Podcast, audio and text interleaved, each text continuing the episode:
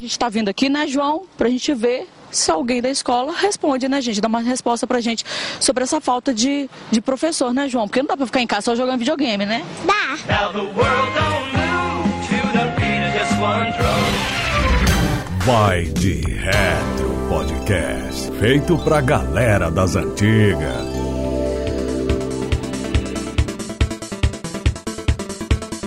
Vamos fazer um jogo aqui no nosso Vai de Retro. Um jogral, Frank Santiago. Você é bom no jogral, Aí Frank Santiago? sim, eu sou bom no jogral. Sou um gênio do jogral. Bora. E no Mobral, você foi bem, ô Frank? Ah, Mobral fui bem demais, era só de colorir. Mobral era mais fácil, né? Era só de colorir. E eu colorir, já viu aquele menino colorindo com carvão?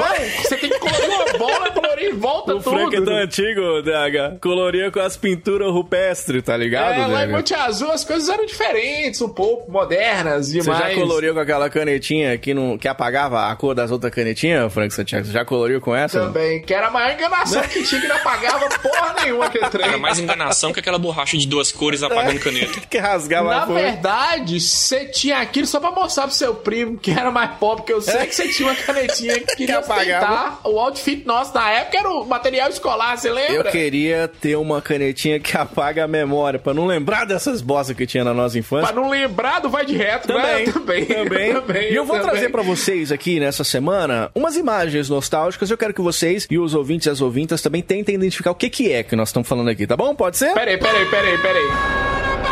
Você vai trazer imagens no programa de É, aula. eu vou, que eu vou genial, trazer a descrição, tá ligado? Genial. Eu vou falando e vocês vão tentando adivinhar o que, que é, tá ligado? Desenho arco-íris. Então vamos lá, ó. A primeira imagem do VDR nostálgico de hoje é um. Imagina um.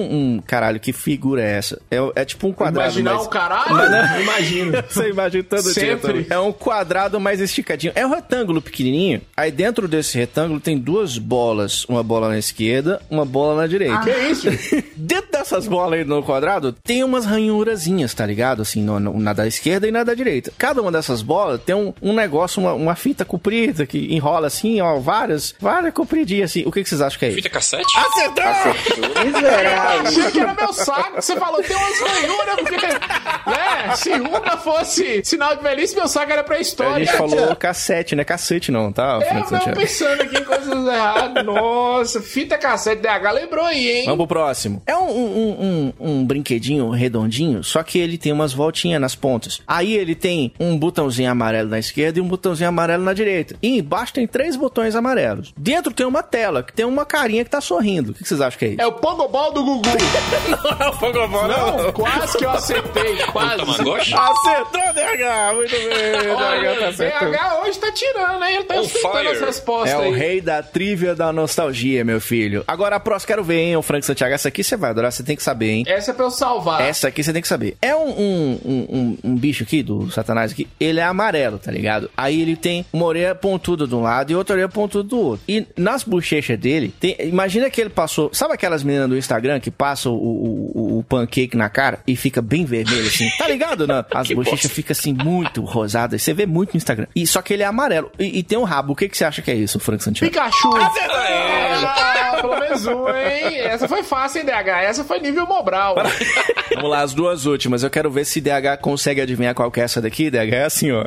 Tem uma mulher pendurada no braço de, outro, de, de outra. Um, dois, três, quatro, cinco. De outras seis mulheres. Essas seis mulheres que estão segurando essa mulher que tá no braço delas, elas estão com a roupa tipo do, do exército do Bolsonaro, tá ligado? Elas estão assim, elas estão prontas para servir, tá ligado? Aí é uma vermelha, uma azul, uma vermelha, uma azul. E elas estão com um chapéu, é, é tipo o chapéu pra caber na cabeça minha do Frank, que é um, um chapéu bem grande, assim, tipo. É um chapéu gigantesco. Essa mulher tá pendurada assim e atrás dela tem um disco voador. O que, que você acha que é isso, o DH Papo? Nossa, eu não faço ideia. Não consegue, Moisés? Não consegue, né? Você consegue, Frank Eu Santiago? não tenho nem ideia. Eu ia falar namoradeira aqui em Montes Claros tem, tem uns, umas Ela caras. tá nessa pose mesmo, pra você ver como é que década de 90 podia tudo. Sabe de quem que eu tô falando? De quê? Xuxa e as Meu Paquitas. Deus do céu. Nossa, velho. Xuxa. Paçoquitas da Xuxa, eu nem lembrar E a nunca. última imagem é uma imagem nostálgica, isso é bem década de 90, viu? É a década de 90 por aí. Que é o seguinte, o DH e Frank. tem, um, Tem um cachorro caramelo, tá cagando. O cachorro tá cagando. Olha, quase não é comum no Brasil um cachorro caramelo cagando. Cagando. E você fazendo aquele feitiço. Você lembra aquele feitiço que você fazia pra interromper o cachorro de cagar? Coloca o dedo no meio. É isso. Aí você vê que o Brasil é bom. O Hadouken do brasileiro é interromper o, o cachorro de realizar a necessidade fisiológica. Olha pra você ver. Ai, que merda. Antes de eu falar embaixo, eu já ia falar os dedinhos cruzados, Frank Santiago, tá ligado? Um dedinho do lado Pois dedinho do é, você pode ser o presidente do Brasil. Se tiver um cachorro caramelo cagando, você "Ei, ei, toca aqui, vou puxar. Geralmente é homem que é maduro pra caralho. Geralmente é homem que faz isso. Nunca vi uma mulher fazendo.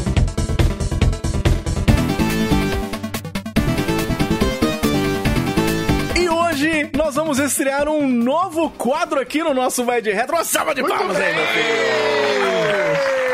Que beleza! Hoje nós traremos um quadro que não contará com Retro News, tá bom? Não tem nem o jogo de É Merlin. o quadro Luquinhas passou no RH. Cadê Luquinhas? Sumiu. Você tá demitido. Onde está Luquinhas, né? Quadro maravilhoso. O link do currículo do Lucas está no post, Frank Santiago. Está no post. Atenção, LinkedIn. Luquinhas tá aí, solto. Tá liberado. E hoje nós estrearemos um novo quadro aqui no nosso Vai de Retro, um quadro maravilhoso, um quadro crocante. Como é que é o nome deste quadro, Frank Santiago? É o quadro retrospectiva, né? que Olha, beleza, retrospectiva. Nós vamos falar de coisa velha aqui no Vai de Retro pela primeira vez, É? Gil. Que milagre, O que né? aconteceu com o Vai de Retro? O Luquinhas saiu, estão falando de coisa velha, tá tão mudado. Tá esquisito, tá esquisito, cara. Nós falaremos então sobre videogames antigos agora aqui no nosso Vai de Retro. A gente tá acostumado a comentar os jogos antigos, né? Chegou a hora de falar dos consoles aqui no nosso VDR. E hoje é dia de falar de que, meu querido DH Passos? Hoje é dia de falar de um dinossauro maravilhoso, meus amigos. Um dos mais antigos e mais queridos no coração do brasileirinho médio. Hum. Vamos falar do Atari 2600. Ah, que maravilha, cara. Bola quadrada do Kiko. Vai ter videogame de pau aqui sim. Vai ter videogame de pau. O que é mais madeira. vai ter é videogame de pau e bola quadrada, né? É o que mais vai ter aqui no Vai é de o Retro. joystick, o pau da alegria. Então, vamos lá trazer o primeiro retrospectiva, retro, sacou aí? Retro, spec, de, de especificações. Ó, ali. Ativa, É porque um gênio do marketing, tá no Vai de só Retro, faltou é Brasil, hein? o Sérgio Chapelin pra apresentar a retrospectiva do de Eu posso ser o Sérgio Chapeleta, depois eu mostro a Não, Chapeleta. obrigado. pra vocês. Deus do céu. Melhor não. Eu sou o Diogo Rever. Eu sou o DH Passos. E eu sou o Frank Santiago. E vamos que vamos. Tá no ar mais uma edição aqui do nosso Vai de Retro. Não, Luquinhas. Não é não, Luquinhas, é. Não é não, Luquinhas. Não é não,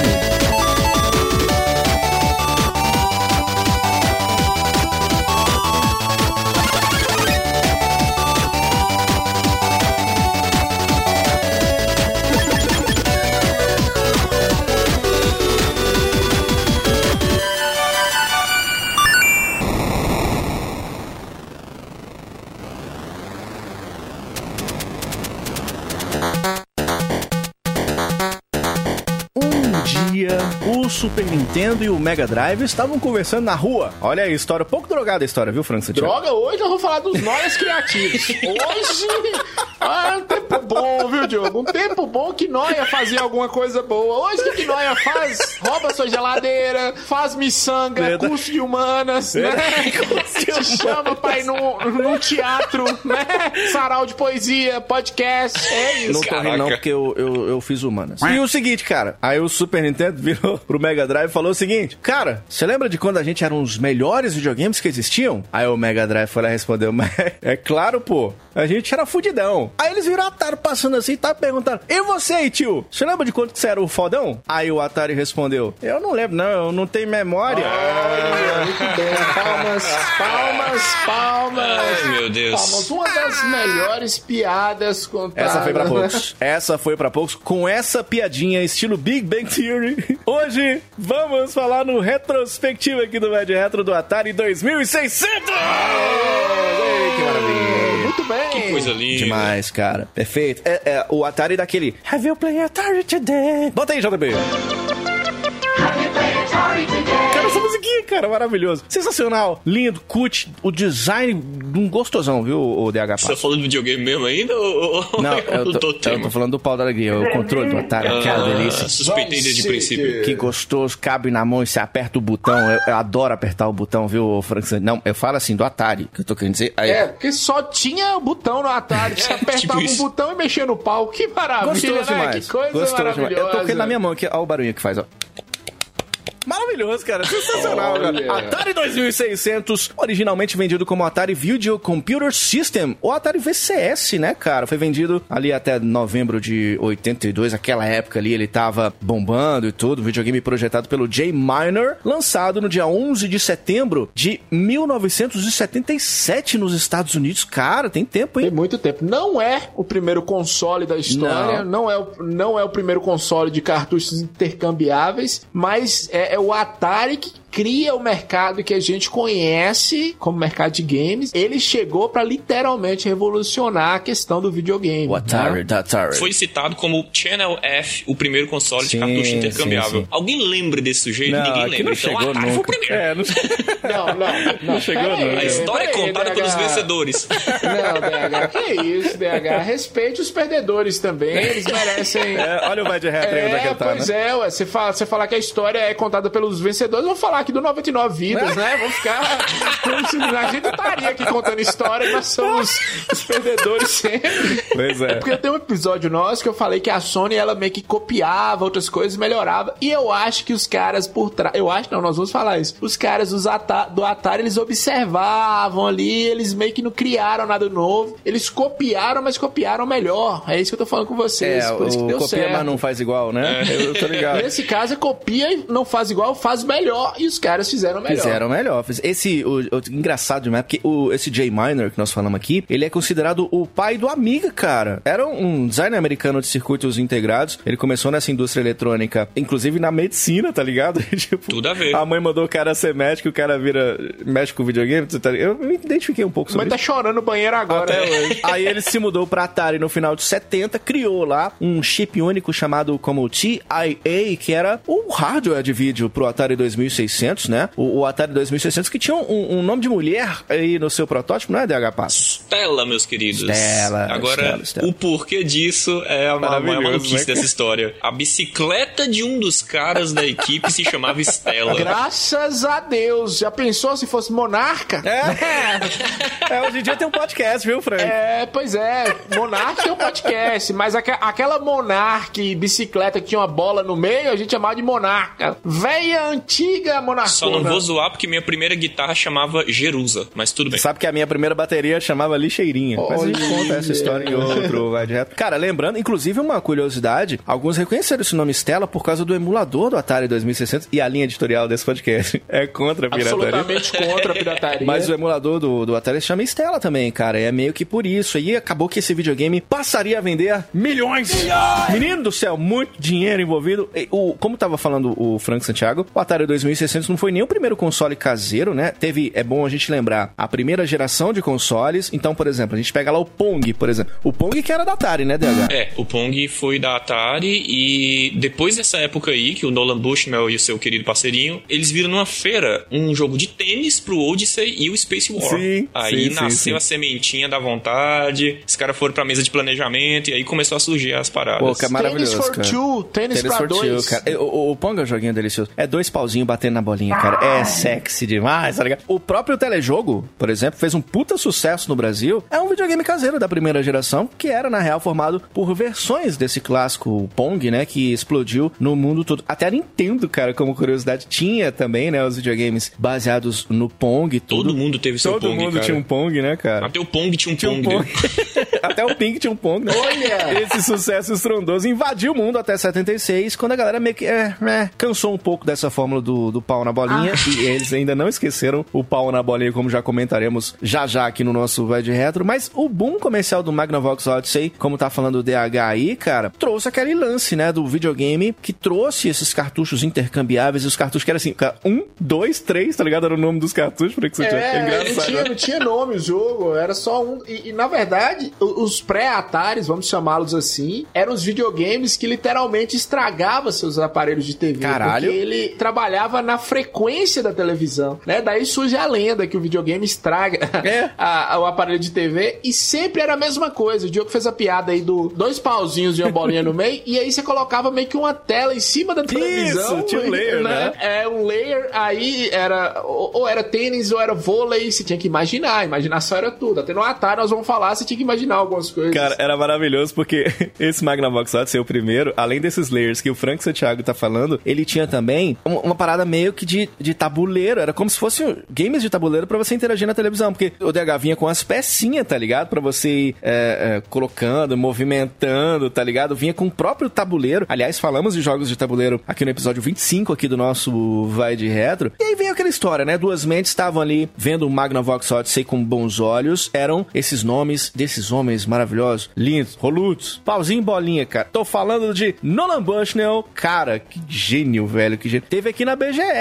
Nós falamos dele aqui no episódio da BGS, né, Frank Santiago? Falamos, falamos dele, não só no episódio da BGS, em outros também nós citamos ele de longe, Sim, mas cara. ele, ele é o gênio, assim. Ele não é o pai, a gente brinca, fala que ele é o padrasto dos É. videogames, né? Mas ele tem uma importância muito grande, injustiçado, foi injustiçado depois de alguns acontecimentos, mas é, é o cara da indústria, cara. É o cara que criou esse mercado que a gente conhece hoje. Porra, a né? gente deve muito a ele, inclusive eu não devo muito a ele só não, viu? Eu devo muito a... Até você, DH, eu tô te devendo uns 2,50, não é, DH? Quanto, quanto que era, Não, não? na verdade, eu tô te devendo um dinheiro daquele- Melhor não comentar não, porque depois a gente resolve. Precisar cobrar aí, Diogo, tem, tem, tem um amigo meu que desenrola isso Tem aí. uma notinha, né? Quebrar uns joelhos ali pra cobrar. Para com isso. E aí, e ele e o Ted Dabney também, né? O Ted Dabney trabalhando junto com ele. Como o DH tava falando, o Bushnell tava jogando um game em 62 chamado Space War. Se não muito me engano, foi o primeiro fliperama de, de ficha, tá ligado? Da, da história. E ele acabou se apaixonando pelos games, a criação. Aí eu gostei demais que ele- ele foi lá, Frank. Ele mostrou o quanto ele é um pai exemplar. Isso é um pai de verdade. É um pai que ama a sua família. Ele arrancou a filha do próprio quarto pra poder trabalhar na ideia de criar um fliperama. Olha que bonito, maravilhoso, né, Frank? Pô, é criança, tá até com sorte, deixa ela na rua. Ela vai dormir na É o rua. filme novo do Borat, tá ligado? É, é esse pai, é o Nolan Bush, né? Foi baseado nele, cara. Impressionante. Aí teve algumas tentativas que não fizeram muito sucesso. Ele criou um clone lá de um joguinho Computer Space, tá? Ele tava criando. E aí ele, enfim, criou uma empresa chamada Nutting Associates, saiu dela, juntou com o Ted Dabney pra montar uma empresa. Eu gosto demais do nome da empresa dela, que chama CZG. É genial. O cara é mestre em criar nome. Salva de palmas. Comercialmente pra perfeito, cara. CZG. Não parece, ô, ô, Frank, aqueles testes de dicção? Não é igualzinho? Si, É, os exercícios que a gente faz no curso de rádio.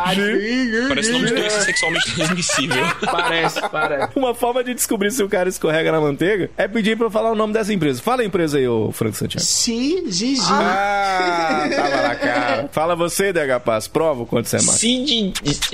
Cididi, Cididi. Ah, é daí ladeira abaixo, gente. Não tem como. Você acha que eu não consigo? Você acha, você acha o quê? Que eu tô escorregando o quê, rapaz? Vou provar pra você agora. Olha aqui, ó. Si. É bicho. Opa. Foi ótimo. Você gostou? Foi ótimo. Sabe o que era pior? O nome dessa empresa já tava registrado, tá ligado? Aí os caras, né, geniais. Meu Deus do céu. Pera aí. Não, isso é piada. Já registraram CGG? Meu Já tinha um Quem, quem registrou uma criança de 8 anos? né? Aí eles foram um pouquinho melhores e rebatizaram a empresa pra Atari. Oh. Tá ligado o Atari daquele comercial que o Pelé fala Atari, da- bota aí, JP. I quit soccer to play Atari. Esse aí, ó, do Atari, da Atari, é isso aí. Já viu o Atari Caraca, era cada comercial da Atari, E o meu joystick amigo. do, do Pelé era, era, era bem grande, né, o Frank Santiago? Era enorme. Do Pelé. Pelé. Diz- é, Você acha que é por isso? Diz que ele era maior que o Maradona, né, o Ah, Frank? bem maior, bem maior, bem maior. Bonito, lustroso, né? Aquele joystick. Brilhando, né? assim. Bacana, brilhando de longe. Ó, Pelé, esse joystickão aí, Pelé. Ó o carro do leite, Pelé. 80 É, anos de puro joystick Tá do numa Atari. alegria jogando um jogo de futebol no Atari Ele rodando a comercial. mão no, no, no- no joystick do Atari, tá ligado? Ultra engraçado aquele comercial, é muito engraçado. Tá no, no post aí pra você conferir. E, cara, ele acabou criando o famoso Pong, né? Baseado no, no tênis do Odyssey, como disse o Frank Santiago, fez um puta sucesso nesse mesmo período. Aí, em 75, eles lançaram o Pong caseiro. Caralho, velho, quando isso foi pras casas das pessoas, aí o sucesso foi enorme, né, Franqueira? Tinha um mercado de, de arcades que era muito forte, né? Os fliperamas e tudo, Aham. pinballs. Você levar isso pra casa casa, cara, é, é um sonho, assim, que só quem viveu essa época, essa molecada de hoje, eu acho mais difícil entender isso. Mas você é, cê ter aquela máquina toda que era um arcade na sua casa, foi um sucesso instantâneo. Os caras acertaram mesmo e, e vendeu muito, vendeu muito. Quando eu ah, estudo a história do- dos videogames e no Atari específico, bem que os caras, eles não tiveram fracasso. Foi só sucesso, sucesso, sucesso. Assim, aí a hora que caiu também foi de uma vez, mas...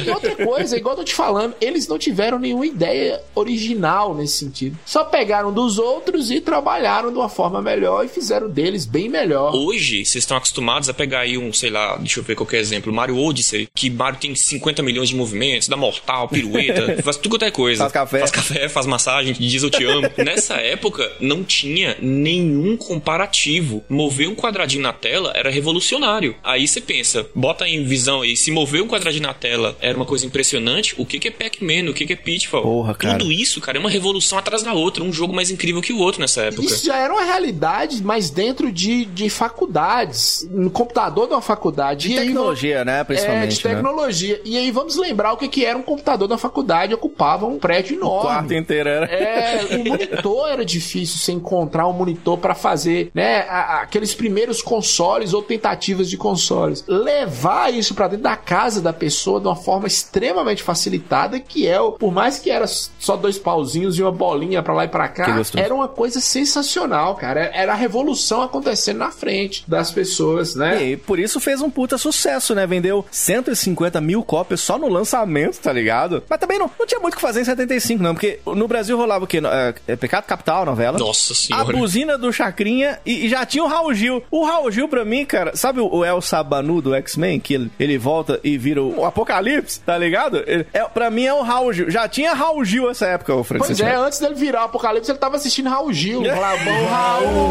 perguntou. Ah, Raul Gil, pô. Não, sabe a música que fazia sucesso nessa época? Era Tente outra vez. Que é a história do Mad Hat, né? Vive dando errado. Só dando Batendo a cabeça no chapisco e tentando de novo. É, nóis. Só sucesso. Cara, nos movimentos de expansão dos trabalhos do Bushnell, ele tava preocupado com essa ideia de um jogo só. Ah, toda casa é o jogo dos pauzinhos. Aí você chega lá, você vai fazer o que aqui? Ah, vou jogar os pauzinhos. Mas de novo, igual, igual o seu Madruga, sei como é que chama, a Dona Florinda falando com... O Kiko falando da Dona Florinda, né? Outra vez café? Era só isso, nas casas tinha... Só tinha... Olha, Kiko empatando a foda de mamãe, hein? Porra, porra, Kiko. Deixa a Só mamãe dar café isso. pro, pro professor. Só tinha isso nas casas. É como se todo videogame do mundo tivesse o mesmo jogo. Tipo o que é o GTA V hoje em dia, tá ligado, Frank Santiago? Todos os videogames. É assim que Minecraft tudo tem. Minecraft, GTA e Skyrim. e Doom, que tem até no teste de gravidez, é tipo isso naquela época, cara. Aí eles pensaram, peraí, peraí, peraí, peraí, peraí. Se tivesse um console de mesa que suportasse vários jogos ao invés de um só.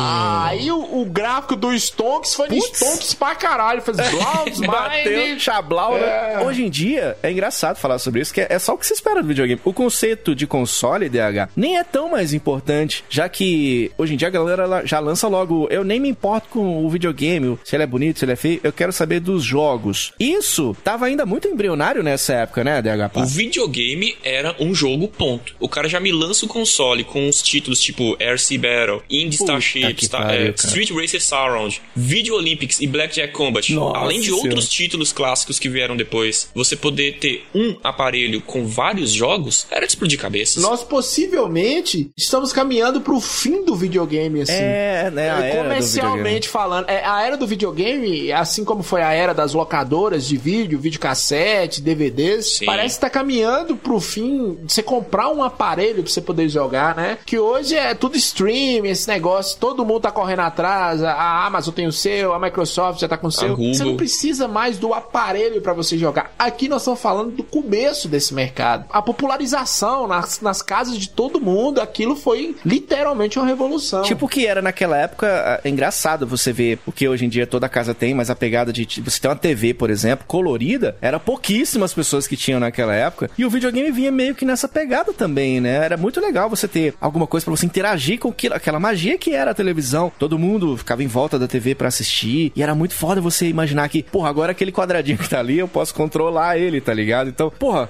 aí depois de um longo desenvolvimento, eles criaram essa maravilha chamada Atari Video Computer System, ou o grande, o nosso clássico Atari VCS. Esse, inclusive, Video Computer System era até pautado na ideia de que os consoles eram meio que computadores ainda, como tava falando o Frank. Tipo que é o, o Famicom, né, Frank? Que é o, o Family Computer. Essa onda de que, ah não, você tem tipo um computador na, na sua casa. Ela durou pra caceta, se for pensar, né, Frank? Durou, durou muito. E só lembrando, nós estamos falando do início, mas lá na frente a gente vai falar do final. Pra vocês terem ideia, final trágico da Atari, que é vendido por Commodore, já vou dar o um spoiler aqui. A Commodore fala: não, nós não estamos fabricando videogame mais, não, nós estamos fabricando computadores, né? Sim. Então, assim, a ideia, além do, de ser um videogame, era um computador na sua casa. É aquela coisa que eu te falei, que era uma coisa restrita a determinados lugares, agora estava na sua casa, você tinha um computador. E a própria televisão, as primeiras propagandas da Atari, a gente falou aqui do, do- da propaganda do Pelé, que é maravilhosa, mas é aquela propaganda da família toda em volta da TV e do Atari, né? Era um grande evento Era, sentar um- pra jogar, era um né? grande evento, não Verdade, era cara. só a criança. Tanto que os jogos pra criança mesmo, eles começam a sair pós Pac-Man. Antes do Pac-Man eram jogos baseados em, em esportes, jogos teoricamente mais adultos. Era um Atari, né? Cara, eu adorava na, no comercial brasileiro quando o locutor falava assim: o Atari, da Atari. Bota aí, JV. inimigo que todos querem ter. O Atari.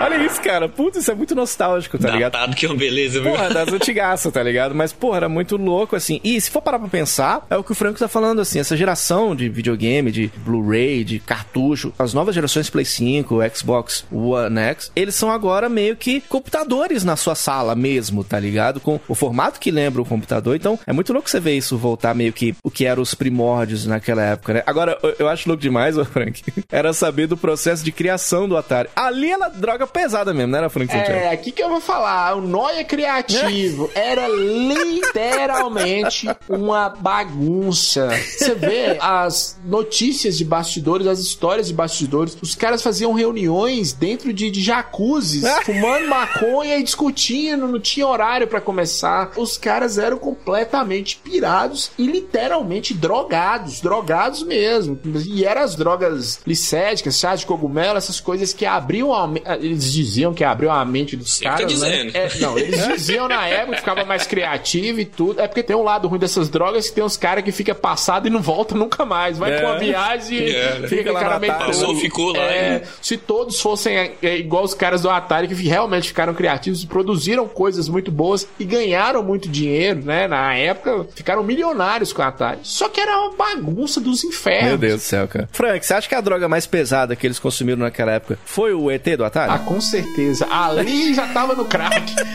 Ali. Tava no grau. né? Nossa senhora, o crack tá querendo parar com o ET do Atari. O crack fala, pô, tá bom de ET do Atari. Né? Eu acho que tá acabando com minha família. O crack tem família, Diogo. O crack precisa cuidar. O crack fala, não, pra mim já deu. Já tá deu, ligado? é muito. Né?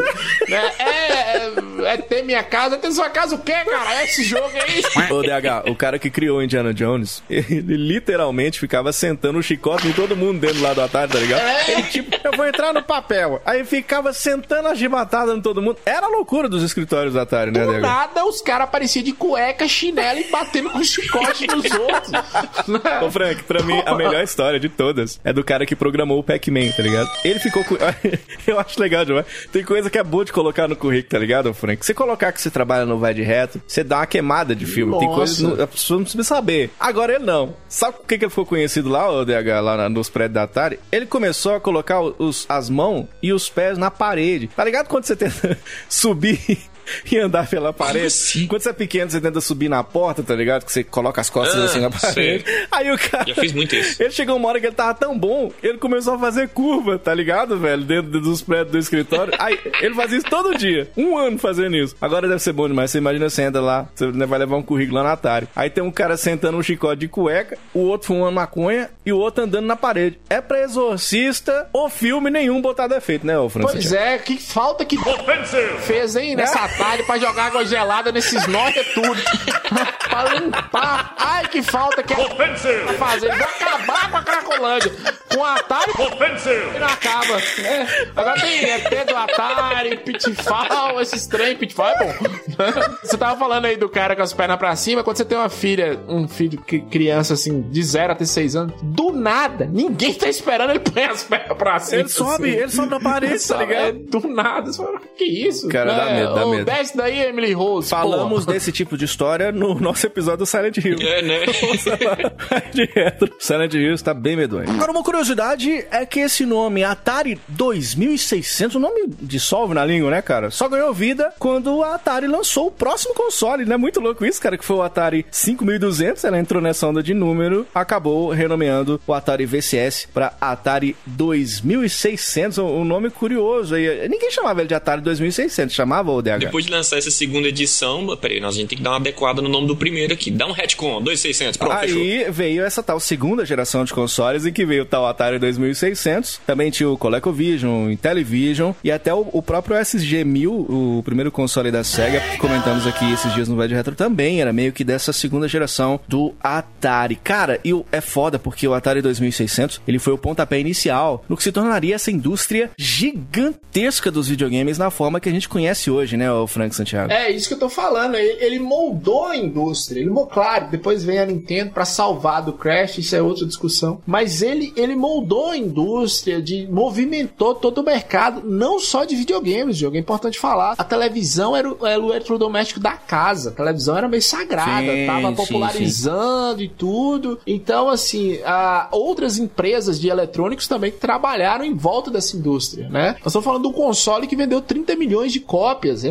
muita coisa. Assim, até nos seus, seus áureos anos, depois continuou vendendo. Então, assim, criou toda uma cadeia e, e aí abriu os olhos de outras empresas. Eu falei da Nintendo, a Sega, outras empresas também apareceram. Cara, sabe o que eu acho muito louco? Que o Nolan Bushnell, pra lançar o, o Atari, ele teve que vender a Atari pra Warner Communications, tá ligado? Nada mais que justo. louco isso, cara. Faltava um gerenciamento na empresa, na Atari, né? Aí quando ele vende, presta atenção, vendeu por 30 milhões de dólares. Naquela época, meu amigo. época, os caras da noite pro dia ficaram milionários. É, o bolo de dinheiro que entrou, né, Frank Santiago? Aí foi aí que eles puderam fazer frente a outras iniciativas, como tava falando o DH do console da Fairchild, tá ligado? E que já tinha lançado ali o próprio console ali nos idos de 76 e que, sei lá, poderiam estragar o lançamento do Atari. Em 77 chegou o Atari VCS por 200 dólares na América também, não era muito baratinho não, tá ligado? E vinha com o jogo que a gente tava falando, o Combat, né? Combat é o- é game que vocês já jogaram? Já jogou, DH, o Combat? Cara, foi uma das primeiras coisas que eu joguei na minha vida sem saber o que que era.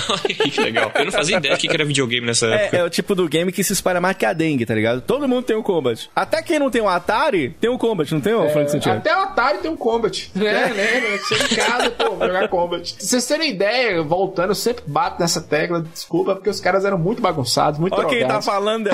Eu acho engraçado. tá no o aí. Reto tem muita propriedade pra falar isso. Vai lá. Só que os caras fizeram uma empresa de 30 milhões, vai de reto.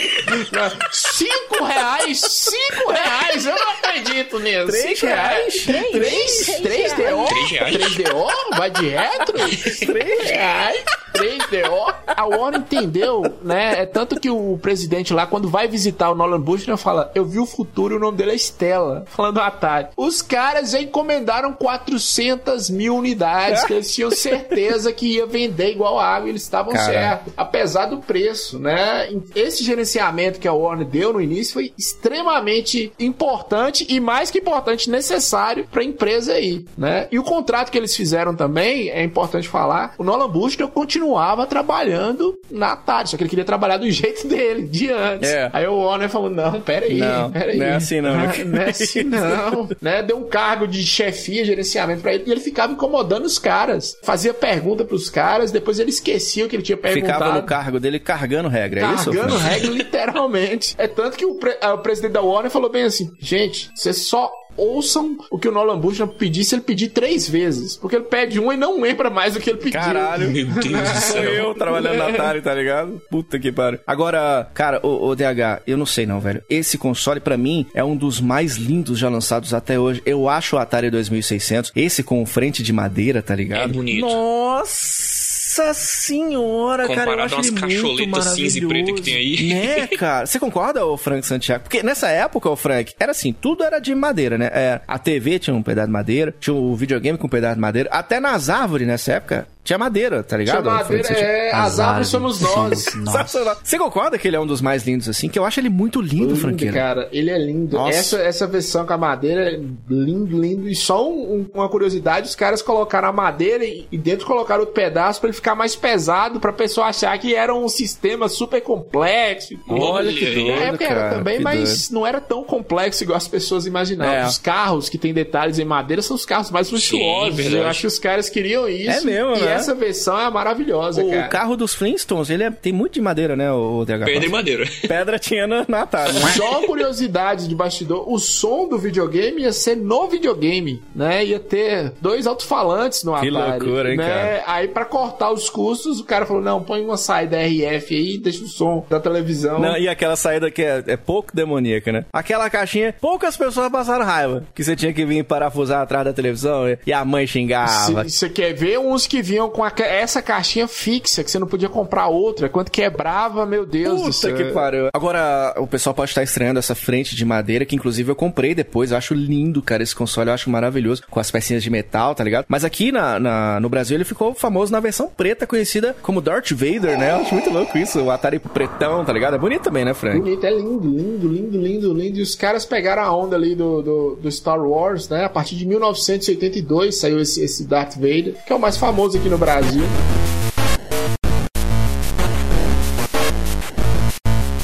Saber como é que o Atari entrou na vida de vocês, tá ligado? Como é que o, o, o pau da alegria parou na mão de cada um de vocês e vocês apertavam aquele botão vermelho, o botão lustroso? Como é que vocês passaram a conhecer esta máquina maravilhosa, ultra poderosíssima, sem memória? Eu lembro, cara, de um dia que meu primo, o primo de BH, aquele primo que é mais Sempre é o primo de capital, BH, né? saudoso primo Harry, e não é o Potter. Ah, bom. é sério, o nome dele é Harry mesmo. Bom, você chegar na sua casa, o menino sentado na vassoura, você estranha. um belo dia ele chega lá em casa com uma sacola branca gigante com uma coisa preta enorme dentro. Olha que gostoso. Pede pra colocar na televisão e de repente a gente tava jogando Pac-Man, cara. Nossa. Caralho. Eu não lembro se ele vendeu pro meu irmão, se ele deixou lá, se ele deu, o que que houve, mas eu lembro de ter passado tardes jogando cartuchos Piratex A linha de. Pac-Man, de Pitfall, essas paradas todas em um CCS safado que imitava o Atari. Ah, você jogou no clone, no, no, no Foi, eu comecei pelo clone, CCSão safado. Ah, Era que emocionante, Você cara. jogou Pitfall, DH? Eu joguei Pitfall, cara. Era incrível, era Você maravilhoso. caiu na boca do jacaré ou não? Era emocionante demais pular na boca do jacaré. Mas tinha uma, um macetezinho de jogo, você conhecia? Não, não, do quê? Do, do Macetezinho Pitfall? pra evitar a boca do jacaré, meu amigo. Sabe como é que você podia fazer? Não, não sei não, não sei como é que pra não cair. Aproveitando as promoções do Promobit, meu querido!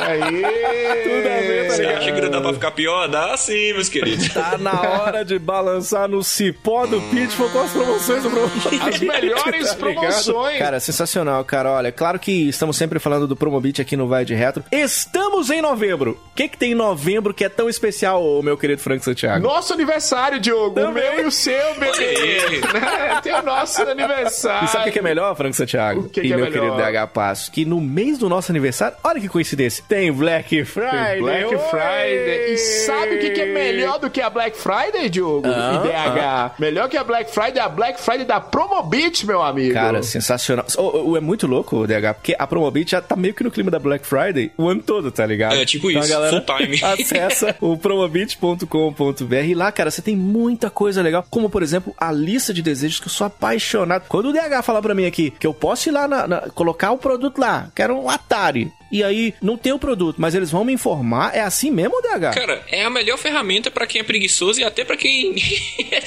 Cara, pensa bem, gente. Vocês escolhem o item que vocês querem, colocam na lista. Quando esse item entra em promoção, você recebe a notificação. Isso quer mais praticidade que isso, meu Pô, é amigo? demais, cara. É sensacional. Uma comunidade de mais de 800 pessoas com muitas ofertas que rolam. Todo santo dia são ofertas verificadas. E você não precisa se cadastrar no site para querer seu produto, não. Se acessa agora promobit.com.br ou você baixa o aplicativo, tá bom? Pra quem tem iOS, pra quem tem Android. Você não precisa se preocupar, ah, vou cadastrar nesse site, não, nem conheço. Cara, fica tranquilo. Você clica na promoção que você quer, clica em ir pra loja e ele te redireciona pro site que faz a venda do produto, já com a promoção do Promobit aplicada. Isso é muito legal, cara. Eu contei aqui no nosso Vai de Retro que eu, cara, deu uma moscada violenta, já que estamos falando de Atari, que eu comprei um Atari Flashback 9 Gold, eu paguei quase 800 conto. Parabéns. Tava esses dias no Promobit, tava 188 reais. Parabéns. Não é zoeira. Se você tá duvidando, vai lá no site do Promobit, você vai ver lá a oferta encerrada, tá ligado? Cara, eu me lasquei nessa daí, mas por quê? Porque eu não fui atrás do Promobit primeiro, realmente eu dei uma moscada, viu, Frank Santiago? Mas uma coisa que eu tô vendo aqui, que eu tô doido pra pegar, que é o Okami HD. Eu sou apaixonado com o Okami, Ô, cara. jogo lindo.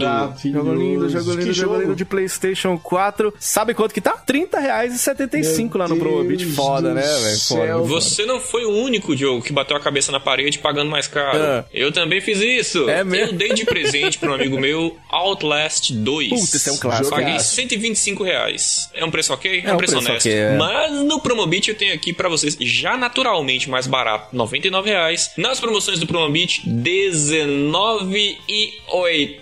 Ah, tá zoando? Sem zoeira. Xbox One, queridos. Xbox é One, cara. desse jogo, viu, cara? R$19,80 um jogo de Xbox One. Jogaço. Outlast 2. Foda, hein? Jogaço mesmo, jogaço mesmo. É, só lembrando aqui, tá vendo? DH, Diogo? DH é bonzinho. DH deu presente pro amigo dele, né? Você poderia ter pego esses 800 reais, vindo aqui na Promobit e comprado é, Atari Flashback pra todos Pra todo nós. mundo, é, porque aqui é barato demais. Houve uma época da minha vida, senhores, que eu era o idiota do smartphone. Eu queria ter Era? mais top. É, é tanto que eu acho que um dos primeiros smartphones de Montes Claros foi o meu, um BlackBerry. Lá Caralho. em 2008 eu já tinha um BlackBerry, eu era o fodão, né? E experimentando é, Apple, é, outras, eu não gostei da Apple, eu queria sempre ter um, um Android. E o celular mais top da Android, da Samsung, era o Galaxy Note, né? Que tinha uma canetinha, aquela coisa, você chegava, onde se tirava, as pessoas olhavam.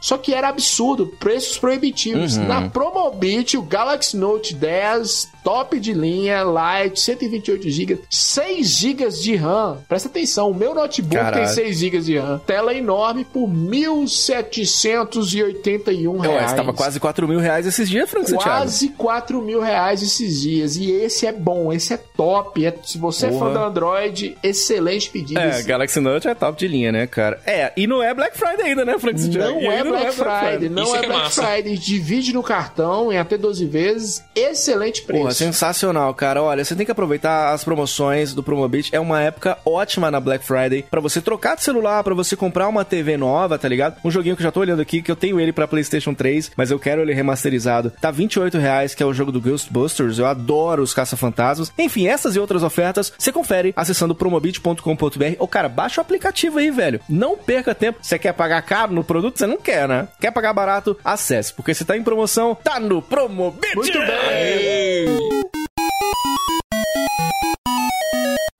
Cara, eu já contei aqui em vários episódios, né? Em especial no nosso episódio zero, de como eu comecei no mundo dos videogames, né? Foi num Dactar, tem gente que fala Dactar, mas é Dactar mesmo. E eu nem sabia que era clone do Atari 2600, não fazia a menor ideia, tá ligado? E foi uma história muito foda, porque minha mãe chegou com o namoradinho dela, que na época, o William, tá ligado? É meu brother até hoje, inclusive um abraço pro William, hein? E eu tenho essa memória deles, o, o Frank Santiago, desembrulhando lá um pacotão ali grande, tudo, instalando aquele negócio lá na televisão, preto e branco ali. É, Era preto e branco a televisão que tinha aqui em casa, tá ligado? Eu sou dessa. Nós não somos tão novinhos, né? É, na sua casa e na casa de todo mundo. pois é. Aquele botão seletor fazer. Era esse que eu tinha, tá ligado? E aí, eu lá com os meus 4 anos de idade, eles me chamaram, tá ligado? E tava lá esse Dactar ali, que no meu vinha com o famoso multijogos. Inclusive, era muito dos clones da época, esses cartuchos, eh, vários jogos em um, quatro jogos em um, tá ligado? Das chavinhas. E era muito foda, você mudava as chavinhas ali, as posições. O meu, já contei aqui, veio com o Keystone Capers, grande clássico, o Homem-Aranha, o River Raid e o Grand Prix, uma seleção bem foda de joguinhos pra começar, tá ligado? Pra que eu achei muito foda isso. E eu achava, o DH, que a minha mãe tinha comprado esse videogame pra ela junto com o namorado dela. Porque, pô, eu tinha quatro anos. Eu não tinha consciência das coisas, tá ligado? Eu não sei nem atravessar a rua direito hoje em dia, você imagina na época, tá ligado? Então, cara, aí, eu, outro dia eu, eu perguntei pra ela, eu falei, "Ah, mãe, tá, não, você comprou esse videogame pra senhora e tal. Ela, não, disse que eu tava pedindo e que não sei o que. Cara, mas eu não faço a menor ideia, eu não lembro disso mesmo. E aí, o primeiro jogo que eu joguei na vida foi o Keystone Capers. E, cara, foi lindo demais ver aquele policialzinho correndo atrás do ladrão, aqueles barulhinhos. Era meio que um super-herói, tá ligado? Tipo, o policial é meio que um super-herói da vida real pra criança, né? Porque persegue o bandido e tal. Assim, a imagem que a criança Você se faz. viu na pele do ladrão roubando cartucho do Moto Combate, né? Não, nada disso, Não, não. pior o Diogo colocou lá o Keystone Capers e o, o Keystone olhava pra ele, eu sou você amanhã, né? Não tem nada disso. Eu nunca roubei, nunca vou roubar de novo. E aí, cara, eu, eu, eu ficava lá olhando e tudo, e, e, e era maravilhoso porque eu até fiz uma tatuagem nessa semana, várias tatuagens, na verdade, nessa semana, com o símbolo do Dactar, que foi o primeiro que eu joguei, e tem lá o Keystone Capers, que é o, né, o, o policial e o ladrão, tem o River Raid, que era foda pra mim, porque eu jogava com a minha mãe, tá ligado? Ela me dava o Player 1 e ela jogava com o aviãozinho preto no, no Player 2. Legal. E, cara, era muito foda, porque eu me lembro de uma das lembranças da infância, eu aprendendo a ligar o videogame sozinho, tá ligado? Eu pequeno, já tinha lá, sei lá, uns 5 anos de idade, e a minha mãe indo trabalhar, ela recomendou aquela coisa maravilhosa, que ela usava uma arma, que era muito eficaz pra você não fazer as coisas, chamada Havaianas, tá ligado, Frank É Santiago? uma arma é, controlada, né? E da onde ela jogava, pegava nas costas. Exatamente. Teleguiada. Teleguiada. Exatamente. Aí ela falava assim, rápido, você não liga isso aí não, que eu tô indo trabalhar. E aí, eu fiquei ali meio que olhando ali e tal, como é que ela ligava e tudo. E eu, malandro que sempre fui, eu fiquei olhando, né? Ali, ah, essa chavinha e tal. Aí foi ela sair, cara, eu me lembro como se fosse hoje a sensação de conquista quando eu consegui ver a chavinha que liga, tá ligado? Eu vi aquela chavinha início e pensei, pô, início, né? Deve começar. Eu lembro como se fosse hoje, cara. Abriu no game Grand Prix, que é um game de corrida. Puta, eu joguei pra caralho, sozinho, tá ligado? E, porra, foi foda demais. Foi um momento muito mágico pra mim nessa, nessa minha infância, já de ter esse contato com o videogame desde muito pequeno. Pra você, Frank Santiago, foi meio mágico assim também? Cara, pra mim foi maravilhoso, bicho. É, foi. Da cidade pequena, as pessoas comentam, todo mundo conhece todo mundo. E eu já contei no, no episódio zero nosso aqui, eu contei que eu tava indo pra aula e eu conheci primeiramente o, o fliperama com Street Fighter. E todo mundo só falava desse fliperama. No outro dia surgiu a conversa que existia um lugar, isso em 1991, 92, que existia um lugar que tinha fliperama, mas que tava na televisão e a gente não entendeu. Aham. É, é, eu lembro que era a locadora do Tatá, chegou lá, tinha um, um Atari com Enduro, cara. Demorou um pouquinho pra conhecer, inclusive. né? Demorei, mano, 91, 92, o Atari já tava Aham. bombando. E foi um Atari, 2600 mesmo, não era nem um clone. E assim, era uma criança jogando e tipo 20 em volta, só olhando. Só não sabia nem mexer. Que, que antes, e, é- é- e era só o, o joystick do Atari, um botão só e a gente não sabia mexer. Eu fiquei impressionado com aquilo, cara. Mudava a temperatura. Pra mim, era a mesma corrida do Ayrton Senna que eu tava. Olha que gráfico. mesmo, né, cara? A sensação era a mesma. Criança de, de 6 Não, anos. o, o Enduro é maravilhoso, né, velho? Até hoje, né? esse Até lance hoje. que os caras pegam esse Forza. Ah, ele muda a temperatura durante a corrida. O Enduro já faz isso lá já naquela fazia época, tá isso ligado? naquela velho? época, né? E então, assim, e foi aquele clique, sabe o clique que, que as pessoas tiveram lá? Eu acho que, né, na época do lançamento mundial do Atari, de eu posso ter isso em casa. Foi quando eu vi, Porra, é né? Porque o fliperama é impossível ter um fliperama em casa. A gente achava que era uma coisa muito cara de empresa. E nem era do dono da- do, fliperama, ele alugava Sim. de alguém, igual a Sinuca, que era assim na época, né? Tinha empresas que alugavam. Mas o, o videogame, o Atari, você eu podia ter em casa. E aí começou a encheção de saco com o pai, com mãe, para ter o. Eu queria ter um Atari em casa. Só que na época já existia Super Nintendo, aí eu ganhei o Super Nintendo, que tinha acabado de ser lançado. Nossa. Porra, a diferença é gritante, cara. E Gritante. o Atari tem isso do, do que o Frank tá falando, né, DH? Da- dessa magia, né, cara? O mundo se curvou aquela onda de você controlar ou um personagemzinho, ou uma bolinha, que,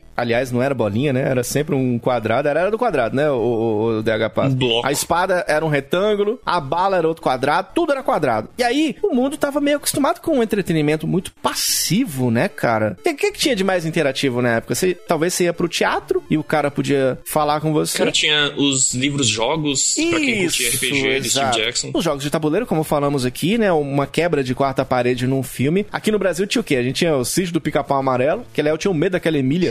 Eu devia ter falado isso no, no episódio do, Silent Hill. Cagava de medo da Emília. Parecia aquela boneca que ia te matar a qualquer hora, tá ligado? A- aquele outro lá, o Visconde, o Frank, aquela barbichinha, não sei não, viu, bicho? Você queria ser. Você seria de boa um amigo de um sabugo, Frank Santiago? Neném, o sabugo que parece um bode. Precisa falar isso aqui. Que porra é essa, Bisco? Você é um sabugo? Que, que- que sobrenome é esse? Sabugosa? Tá errado isso aí, Bisco. É, depois reclama das crianças que faz bullying no você, não entende por quê. Pois é, alguma coisa que você tá rolando aí, cara. Mas era isso, tá ligado? Não tinha muito com o que interagir. Tinha uns brinquedinhos, ok, beleza. Mas quando chega o videogame, você pode ligar ele na TV, cara, e interagir e tal. Porra, era muito legal isso, né, DH? Interação era o manacão da turma da Mônica, meu amigo. É, não, gente mas era isso Aí, de mesmo. repente, você tá controlando livremente um personagem Bem na lembrado, tela. é, é anos 90 mesmo. O almonacão que tinha, você fazia palavra cruzada, coloria alguma coisa. Isso era nosso jogo da época. É claro que os ouvintes mais novos, eles não vão entender isso, mas eu queria que provocasse os nossos ouvintes, Diogo, eles lembrassem, assim, da época que o impacto que foi o Atari, os mais velhos, claro, na vida deles, porque realmente, cara, é nostalgia pura, nostalgia de videogame pra mim. O, primeiro que eu lembro é o Enduro do Atari, eu vendo aqui na televisão, achando massa. É muito louco. E é difícil a gente que somos tiozão, os boomer, falar isso pros meninos mais novos. Porque, por exemplo, eu tenho um carinho tão grande por essa época. E aí, você pega outros países que tem mais nostal- nostalgia pelo NES. Eles não voltavam muito pro Atari, na, nos meninos mais, né, mais ou menos da nossa idade. Não era muito do Atari e tudo. Aqui no Brasil, cara, o sucesso. Quando a minha mãe viu a Tatu do River Raid que eu fiz, cara, ela ficou querendo uma pra ela, tá ligado? E aquelas imagens piscando na tela, tudo colorido, multicolorido e tal. Uma coisa legal de fazer hoje em dia, inclusive, fica até a dica pros tiozão aí do Vai de Retro, que é você chegar do trabalho, Frank, aí você desliga a luz, tem que desligar a luz, viu? E joga, cara, pra desestressar, aquela, o quarto fica inteiro piscando colorido, tá ligado? É muito louco É isso. cara. bacana. Atenção, oftalmologista que tá patrocinando, vai de reto pro Diogo falar isso aqui. Um tiozão, uma coisa, uma criança de 6 anos que tá com a retina maravilhosa. É, Nossa, aí- depois aí complica, né, cara? É, já complica. Aí hoje eu tenho vários, né? Eu tenho o próprio Dactac, não funciona mais e tudo. Tenho o próprio Atari, né? Eu tenho com quatro chaves e tudo, o Atari com frente de madeira, acho lindo e tudo. E ganhei, né, no, no- do Thiago lá no meu trampo um Super Game VG 5600 também, que é um clonezão do Atari. E o Atari Flashback 9 Gold, que eu fiquei jogando aqui pra caralho. Antes da gente gravar, eu tava jogando aqui, que tem controle sem fio, no HDMI. Eu jogo todo dia, velho, sem zoeira. Porra, é maravilhoso demais, cara. Eu sou muito fã do Atari. Agora, o lance do score, ele é fundamental pra quem quer jogar Atari, né, ODH? Cara, essas pontuações, aí acho que é a coisa mais datada que a gente vai falar aqui hoje. É. Foi daí que começou essa a famosa pontuação dos arcades. Porque o Atari ele veio do arcade. Sim, a origem dele, sim. a gente já falou aqui, né? Tudo. E tinha toda aquela coisa de. No arcade você deixava sua pontuação, colocava seu nome, deixava na máquina e tudo mais. Cara, o Atari herdou essa brincadeira da pontuação e era a coisa mais inútil que tinha no console, né? Porque você ia pra. Na época, na- por exemplo, se você quiser jogar hoje o Atari, dá pra jogar hoje em dia, mas você tem que fazer o seguinte: por mais que você ache um, um gráfico um cocô, coisas do tipo, que é muito rápido, ou esse lance de pontos, que você joga um pouquinho, aí você morre e desiste, coloca outro jogo. Cara, se você colocar como objetivo essa meta de bater a sua própria pontuação, que era o que a gente tinha na época, tá ligado? Ou então, melhor, você fazer uma competição entre amigos de quem faz mais pontos, cara, juro pra você, dá pra jogar Atari hoje em dia, tá ligado? Tipo, o lance é você não dropar o game cinco minutos depois, é você tentar se superar, né? Vocês tinham essa cultura, Diogo, dos scores, dos pontos? Porque aqui a gente não tinha as pessoas que eu conhecia. A gente era mais aproveitar o jogo e na, na loucura mesmo, porque era molecão, Quando eu né? comecei tinha muito isso, tá ligado? E até legal. uma coisa muito curiosa que eu percebo até hoje em dia, que eu era muito melhor na infância, tá ligado? Não sei se vocês... Hoje em dia eu vou jogar, eu só tomo na carrapeta, tá ligado, cara? tipo assim, Enduro, o Frank falou do Enduro, River Raid, eu ia longe, cara. Aquele jogo do Spider-Man, você vai passando e eh, várias cores ali dos prédios e tudo, eu via, passava várias fases. Hoje eu, eu mal passo da segunda. Por que, que você acha que isso acontece, ODH? Cara, ou a gente fica, tá ficando meio velho besta, ou é a repetição, porque naquela época a gente não tinha compromisso com nada. É. Simplesmente sentava e jogava a tarde inteira até a mãe desligar pra poder assistir, vale a pena ver de É, novo. ou as duas coisas e mais um monte de coisa, né, DH? Idade, tudo, É. e, né, as células morrendo, É, artrite, artrite, artrose.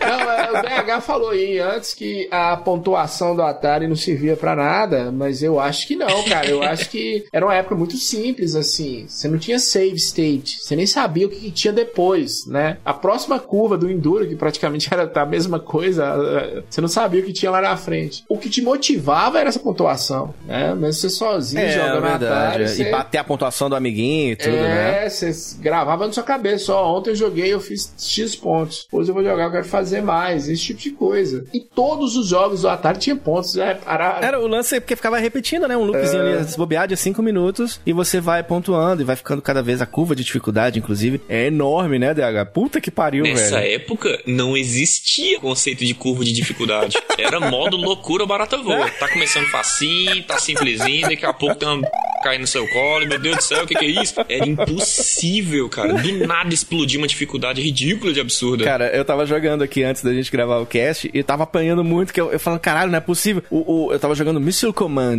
Eu adoro esse jogo, tá ligado? E aí, enquanto a gente se falava aqui, eu tava falando com os caras, porra, a curva de dificuldade do Atari, ela cresce muito rápido, tá ligado? E fica muito difícil. Talvez isso afaste um pouquinho os gamers, principalmente os da nova geração, que estão acostumados a uma dificuldade um pouco menor, né, Frank Santiago? Não tinha esse controle de curva de dificuldade. Era difícil e ponto, né? Era muito difícil. O início já era difícil. Ainda existia muito daquele conceito de arcade de ser difícil pra comer ficha, né? Agora, outra coisa que o Atari já não mostrava, além da dificuldade, né? Você olha assim e não fala, será que esse joguinho é antigo? Vai ser difícil. E é do caralho. Outra coisa que ele não mostrava era que os jogos eram do jeito que era, se basear na, na capa dos cartuchos, né? Porque as capinhas dos cartuchos são maravilhosas, né, cara? Era cada arte linda. Isso é um né? universo à parte. E não tinha nada a ver com o jogo, né? Era umas ilustração maravilhosa. Mas aí, aí que eu queria que vocês entendessem o seguinte: ah, o Atari tem muito um quê de, de imaginativo, de imaginação Sim, mesmo. isso é E- verdade. Sim, totalmente. Você só imagina até o limite que você viu, assim. Claro, você vê um PlayStation 4, você vê um Atari, você vai entender a diferença. Mas, por exemplo, tem um jogo do Superman, você tinha que imaginar que aquele era o Superman. Que aquilo era o Superman. Aquilo era o Superman.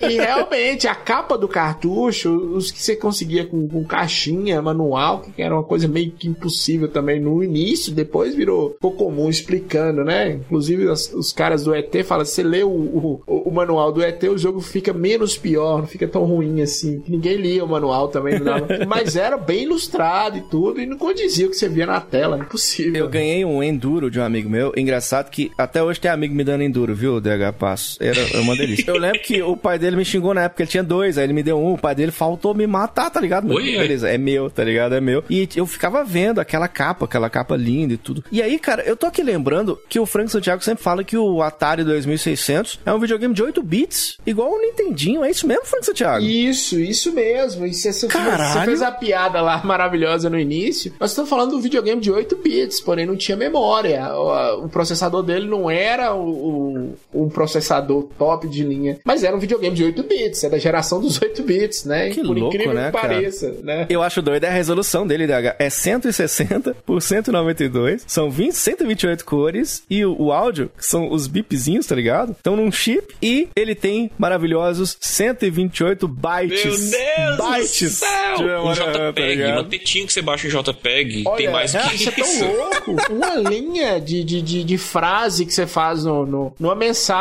do WhatsApp que você manda pra alguém é mais que É, isso. do que o Atari, né, É, velho? que o louco Atari. isso, né? Nós já discutimos isso aqui. Um texto no Word, é, até o Word tá velho, nem, nem todo mundo vai lembrar o que que é o Word, né? Mas um texto no Word era maior que um, que um jogo de Nintendinho, por exemplo. Você imagina do Atari. Porra, que louco. O- os cartuchos, eles utilizavam ROMs de 1 a 4 KB, tá ligado? E até nas locadoras da época, quem é mais velho vai lembrar, lembram do o lance do cartucho ouro, prata, tá ligado? Eles baseavam meio que nesse peso, digamos assim, o tamanho final do cartucho, que era também o tamanho final do preço do aluguel, né? Que as locadoras de Atari, tipo assim, ouro eram os que tinham 4 KB, tá ligado? Os que tinham, sei lá, eram um pouco maiores, eram um pouco mais caros, tá ligado? Nessa época, assim, pô, os caras os cara ganharam dinheiro pra caralho com isso, de ouro, prata, é Demais. isso aí, Diogo, né, me tira uma dúvida. Aquele é, Decathlon era de Atari já Puta que ou veio depois? Decathlon do Atari, É o destruidor do de Atari. joystick. Quebrador de controle, tá ligado? Era ele mesmo, né? Os caras tinham que colocar na mão o, o- Porque tinha que ficar rodando, né? O joystick Isso, do Atari. Eles correr, né? colocavam a, a palma da mão no, em cima do. Do manche. é que eu tô fazendo. Eu tô falando e tô colocando aqui no controle, tá Eu tô- ligado? tô- tô vendo, aí você tô vendo. colocava. É, aí fazia esse barulhinho aqui, ó. Você rodando o controle, tá ligado, velho? E aí machucava a palma da mão do povo, quebrava o controle, tá ligado? Que doido. Aliás, esse controle, que faz parte do design e tudo, ele é uma inovação naquela época, né, cara? O, o joystick do Atari, que é o quê? É um pedaço de pau? É um, é um dildo, um dildo com um botão vermelho. Cara, era legal, né? Jogar, jogar isso naquela época. Cara, é, e aí é outra revolução. Eu gosto muito de controles de console porque os caras simplificaram algo que no arcade já era um pouco complexo, Diogo. Assim, arcade não tinha só um botão, não. Os arcades tinham mais botões e, e os caras conseguiram levar, claro, não eram os arcades que a gente conheceu depois com seis botões, mas tinham mais. Eles conseguiram simplificar isso num controle com um botão. Que você jogava, assim, 95% dos jogos. Claro que Declaton não ia dar conta, um plástico duro, aí era material, composição física do controle. Mas o controle do Atari, eu acho genial. Nesse velho. caso, o controle do Dactar superava demais, tá ligado? Era um puta manche de avião, tá ligado? É. Com dois botões amarelos. Era um em cima, que tu achava que era o próprio Tom Cruise, É. em Asas Indomáveis. Ele fez esse filme, nem, nem faço a Deve ideia. ter feito. Ele fez um filme de avião lá. Deve ser River E Raid. outro, tradicionalmente, embaixo, tá ligado? Puta que pariu. Era foda demais. Até o controle era menos duro. O clique do botão, putz, era demais, tá ligado? Que tec, tec, tec. E vocês já repararam que o controle nessa época ele era ao contrário? Que a gente segurava o, o, o direcional, digamos assim, com a mão direita e o botão na mão Sim, esquerda? sim. Tipo, totalmente diferente dos padrões de hoje em dia, né? O Atari que também tinha o, o controle pedal, né? Que pra você jogar jogos como o próprio Pong, né? Pra você ir girando aquela bolinha ali e tal, dava mais mobilidade. Dava pra colocar o controle do Mega Drive no Atari, isso eu acho genial, cara. Ui, Você jogar, sabia dessa dá não. pra você jogar com o controle do Mega no Atari, tá ligado? Já tinha controle sem fio na época do, do, do Atari, que era foda demais também, né? Então os caras estavam na beira da tecnologia. E o próprio design do console, né? Você pegar aquelas chavinhas seletoras, né? No de seis chaves, por exemplo, tem um liga e desliga. Você pode selecionar a cor da televisão, preto e branco ou colorido. E, cara, o que era muito louco no, no Atari é que tinha as chavinhas de dificuldade, né, franqueira? Chavinhas de dificuldade no console, Porra, né? Você mudava né, a dificuldade que o game ia ter. Eu tenho um manual aqui, Frank, que diz que tem versão de dificuldade para crianças. Outro que fica extremamente difícil. É tipo, era como se um jogo fosse programado de 30 formas diferentes, né, Frank? Isso é muito doido, né, cara? Isso é muito doido, cara. Isso é- E outro impacto que eu tive foi a primeira vez que eu consegui jogar um jogo de videogame que a dificuldade era no, no jogo, não era no videogame. Achava- Cara, muito doido, cara. Eu, eu tenho uma teoria de que o Atari 2600, ele é o melhor videogame pra você apresentar pra uma criança. Eu não sei se vocês concordam com isso, mas o lance da simplicidade dos próprios controles, que é só um joystickzinho com um botão. E, e a simplicidade do jogo, embora sejam difíceis, mas, sei lá, você pegar um, o próprio River Raid e pôr na mão da criança, ela vai morrer pra caralho e tal, porque é difícil pra ela, né, acostumar com a ideia. Mas pela simplicidade, eu acho foda você iniciar uma criança, porque eu, eu acho que ela consegue tomar paixão pelos videogames começando no Atari. Vocês concordam com isso? É muita viagem, Agora que você falou isso, me veio duas situações rápidas na cabeça. A primeira foi as minhas sobrinhas tendo contato pela primeira vez com um videogame, que foi jogando Donkey Kong 2. Elas não conseguiam raciocinar muito bem a ideia de andar, pular, tudo ao mesmo tempo. Então, ela segurava pra frente, soltava pra segurar o frente. Y às vezes, né, Isso. cara, pra correr. Ela soltava o botão pra frente e apertava B. Depois ela apertava pra frente de novo. Ela não pulava fazendo um ar. E agora que você tá falando sim, isso, talvez faça sentido apresentar um mínimo número de mecânicas com o controle de um botão e tudo mais. Porque a outra situação é, foi quando a minha namorada tentou jogar Breath of the Wild. Ah, é tá. muito comando, é muito botão, é muita É. coisa. Pra uma pessoa que não tem controle nenhum sobre um joystick, que não tem domínio de um joystick, cara, controlar a câmera e controlar o personagem é uma coisa absurda. Faz sentido.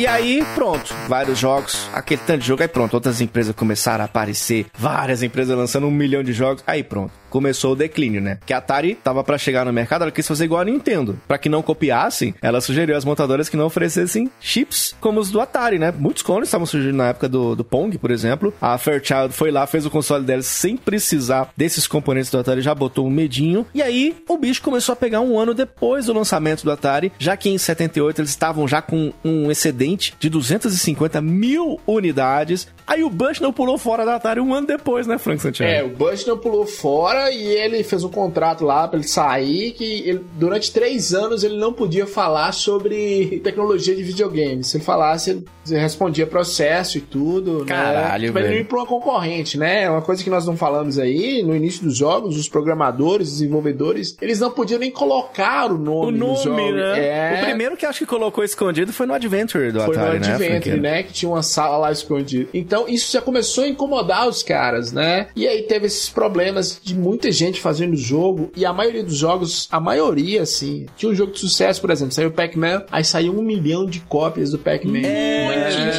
é verdade, é verdade. É, muito É verdade. merda.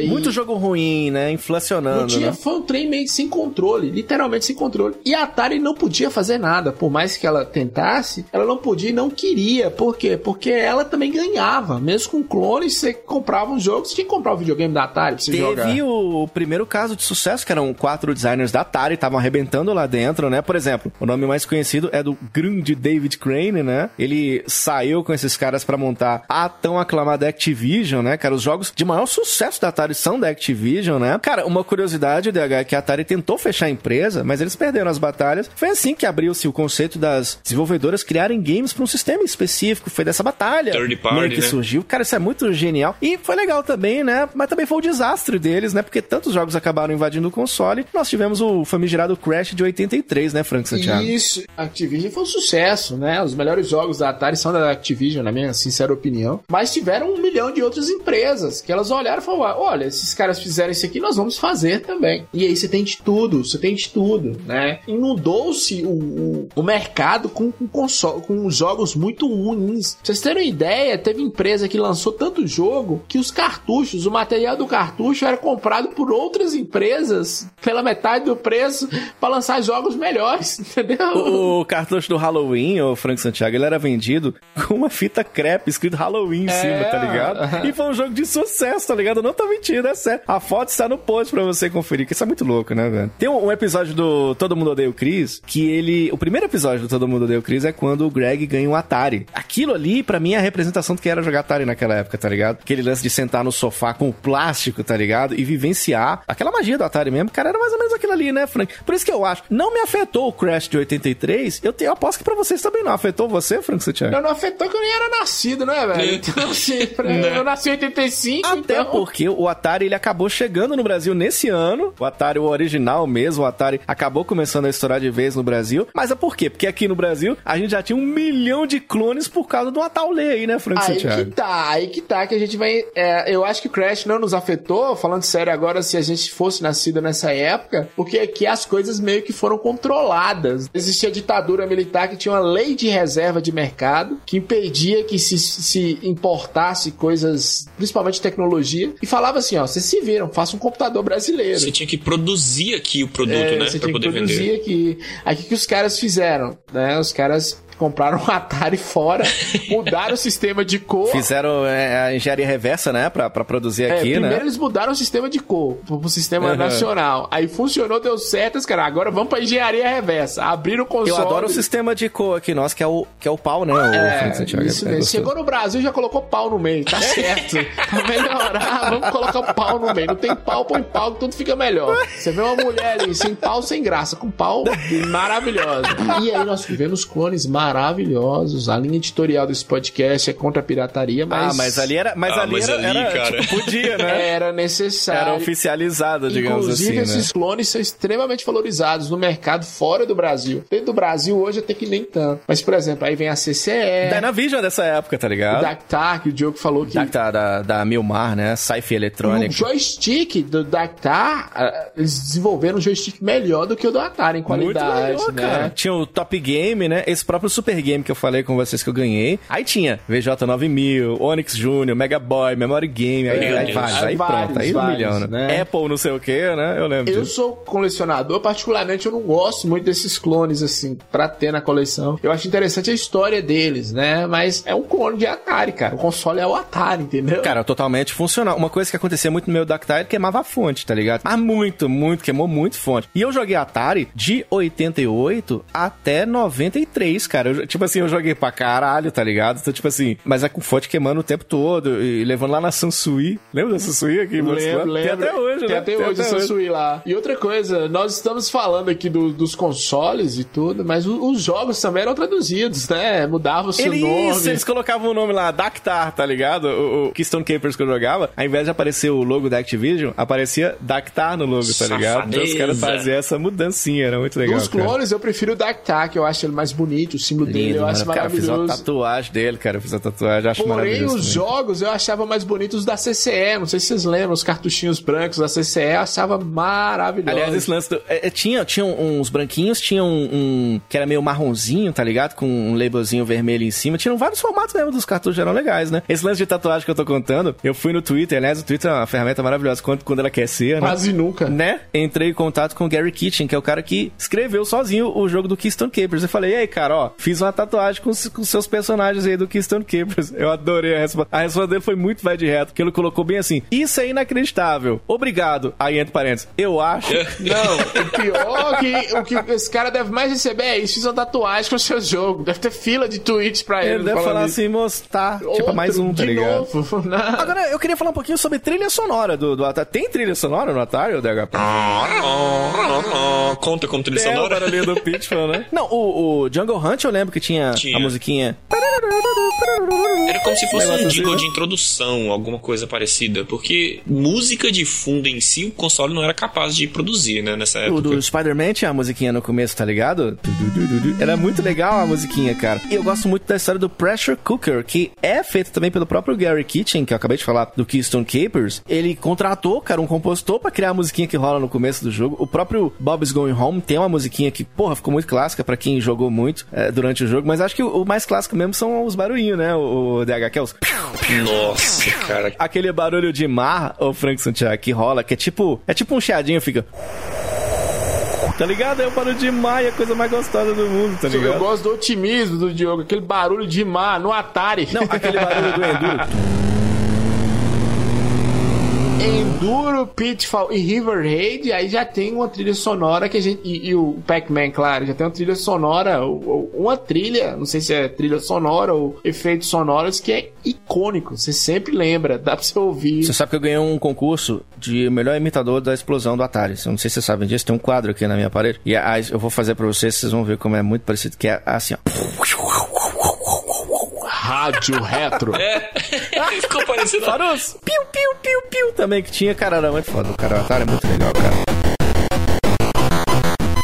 E aí, a gente tá quase encerrando esse nosso podcast. Eu queria saber de vocês se vocês acham que ele envelheceu bem. Você acha que envelheceu bem, não? Ih, rapaz, aí complica um pouco a situação, porque é injusto falar que ele não envelheceu bem. Que isso é, é a origem de tudo, é o começo. São três blocos empilhados que devem fingir ser um carro, alguma coisa assim, sabe? Os controles são difíceis, truncados e tal, não tem liberdade. Mas é, é, é o início, Mas o que, que eu vou cara. fazer com essa tal liberdade, ô Débora? É, Nossa. É, eu estou pensando em você. Eu, particularmente, não consigo sentar e jogar um Atari por mais de 30 minutos. Sério, a boa memória que eu tenho com isso, né? De jogar com meu irmão, com meu primo, de ligar o console. Era um evento. Chegar, ligar na televisão e tudo mais. Lembro do meu pai em pé olhando e falando: Ué, peraí, vocês estão controlando o bichinho? Como assim? É a coisa tão, tão nova que, velho, como você disse, vale a experiência apresentar para quem não tem contato nenhum com o videogame. Agora, quem já conhece, quem já teve aí seus Play 2 na vida, a molecada que nasceu mais É, assim, nova recentemente, geração, essa né? nova geração que já nasceu É. com um 3Dzão maravilhoso, Final Fantasy da vida, aí eu já não sei se pega bem. Quero discordar do DH, que hoje estou pra discordar do DH. Por Ui, ser, olha aí, é, Discord de mim, por menino. ser o, o primeiro console popular de mesa que se espalhou, popular no sentido que vendeu muito, que mudou o mercado, eu acho que ele envelheceu muito bem, cara. Você tá doido. Enduro, River Raid é totalmente jogável hoje. Nós estamos falando do console de 1977. Vocês têm ideia do que, que é isso? Eu entendo o que ele tá dizendo, porque eu já vi outras pessoas que não tiveram muita nostalgia com o Atari como nós tivemos jogando, e elas, ok, elas se divertem de verdade. Ali nos, nos 10 minutinhos que elas jogam, elas, elas se divertem, mas a coisa é meio que, ah tá, põe outro jogo, tá ligado?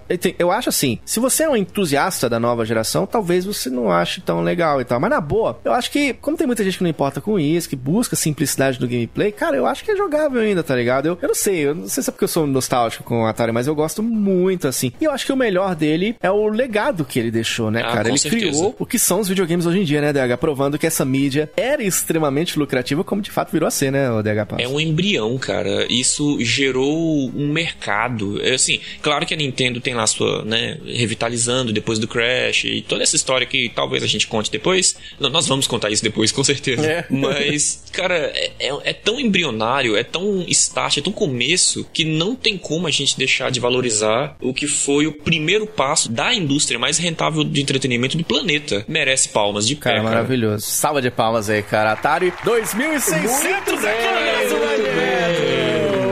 Maravilha, estreando um quadro novo aqui, o Retrospectiva, o quadro em que traremos essas histórias maravilhosas dos nossos videogames. E a gente vai encerrar aqui o nosso quadro Retrospectiva aqui no VDR, trazendo uma lista de jogos. Não podia faltar, né, cara? Uma seleção aí que a gente vai falando aí aleatoriamente mesmo, para que você possa então conhecer, cara, joguinhos que valem a pena jogar nesse console maravilhoso. A gente vai soltando meio que de forma aleatória aí. Eu, eu posso começar? Não, já quero, já quero começar indicando, por exemplo, o clássico Space Invaders, né, cara? Nossa! Nem falamos dele ainda, ele foi lançado em 80, um dos portes de sucesso do arcade, tá bem fielzinho e tudo. Ele dobrou em mais de um milhão de vendas do console. É aquele jogo de atirar no, nos alienígenas, né, o DH? Os alivaginas?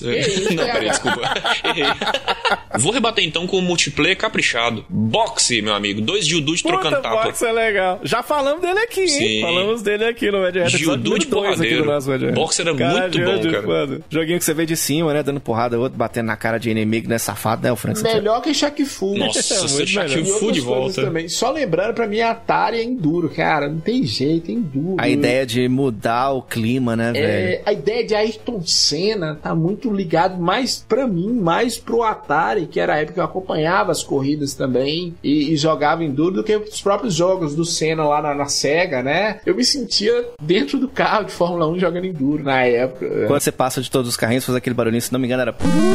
É, maravilhoso, Cara, cara. era muito, muito legal. A gente tem que falar do Pac-Man, né? Pac-Man é, é foda, o game vendeu 7 milhões de unidades. Só que ele, ele foi na época muito criticado, né? Porque não tinha nada a ver com a versão do Se arcade. você conhecia que era um sucesso a versão do arcade, era impossível alguém não conhecer. As pessoas compraram a versão do, do Atari e comprou justamente por causa da versão do arcade, né? Não é fiel, ao contrário do Space Invaders, ficou meio ruim é, o porte, mas se você não conhecia a versão do arcade, dava pra jogar o Pac-Man do Atari tranquilo. É, eu acho assim, se você for jogar hoje em dia, joga o Junior, o Pac-Man Junior, que ele tem scroll de tela, tá ligado? É bem legalzinho. Agora tem um que eu acho melhor que ele, DH, que é um joguinho de escovar o dente. É um, é um joguinho que você vai. Você controla uma boquinha e vai comendo as pecinhas e fugindo umas carinhas redondas. Quando você termina a fase, vem uma escovinha e escova o dente. No- O jogo chama Jawbreaker. Eu gosto muito Nossa, desse joguinho. que nome. Fez muito a minha infância, cara. Jawbreaker era muito legal esse joguinho, Bom DH. demais, olha aí, esse eu não conhecia. Dig Dug é um jogo que eu vou jogar aqui na mesa, porque esse merece respeito. Cara, Dig Dug é Ousado, vai- jogabilidade os diferente. bichinhos, né? Eu não sei a opinião de vocês, mas pra mim o jogo mais complexo que eu, que eu via no Atari era o Pitfall. Pitfall, cara. Jacaré abrindo boca no Atari, pra mim aquilo era muito complexo. Foi depois que ele saiu do Tchan, não foi, Foi, Frank? foi depois, teve que se ficar lá no Pitfall, por isso que foi pro Canadá.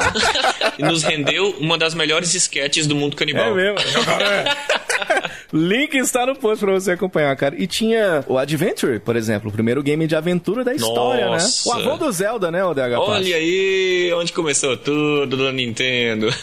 Temos também o Centipede. Centipede, é claro, é legal, você vai dando tiro na, na minhoca, né? Eu, eu, eu- sei como que é, viu? A gente vai ficando velho, a minhoca vai diminuindo, viu, Frank Santiago? Deus do Fica baleada, ela fica baleada mesmo. Você põe a minhoca pra fora, mas fala, ei, ué, eu vou indicar o outro maravilhoso também, que o Diogo fez as tatuagens aí, mas se eu tivesse coragem, eu fazia nas costas. Eu já tenho uma tatuagem nas costas, que é eu fazia o cenário do River Raid todinho nas costas, né, que eu amava. River Raid foi feito por uma mulher, cara, né? Jogaço, Ele não é a jogaço. primeira mulher, não. As- Algumas pessoas falam que foi a primeira mulher, mas o, o anterior Atari, o RCA lá, que tinha cartuchos intercambiáveis, já tinha uma mulher fazendo jogos. Cara, é maravilhoso. Você, a trilha, o barulho que ele faz, você passar no fuel lá pra, pra encher o tanque, achava É, cara. maravilhoso. Cara, tem vários joguinhos. O Kabum, eu sou apaixonado com o Kabum. Umas bombinhas, você vai jogando, você joga com o pedal também, é muito legal. Tem um que eu gosto mais que o Frogger, que se chama Frogs and Flies, que é dois sapinhos, ficam um do lado do outro. Aí vai passando um- uns bichinhos, uns besourinhos, e você tem que pular e comer o, o- o- a, sei lá, a borboletinha que tá andando e tal. Eu gosto muito.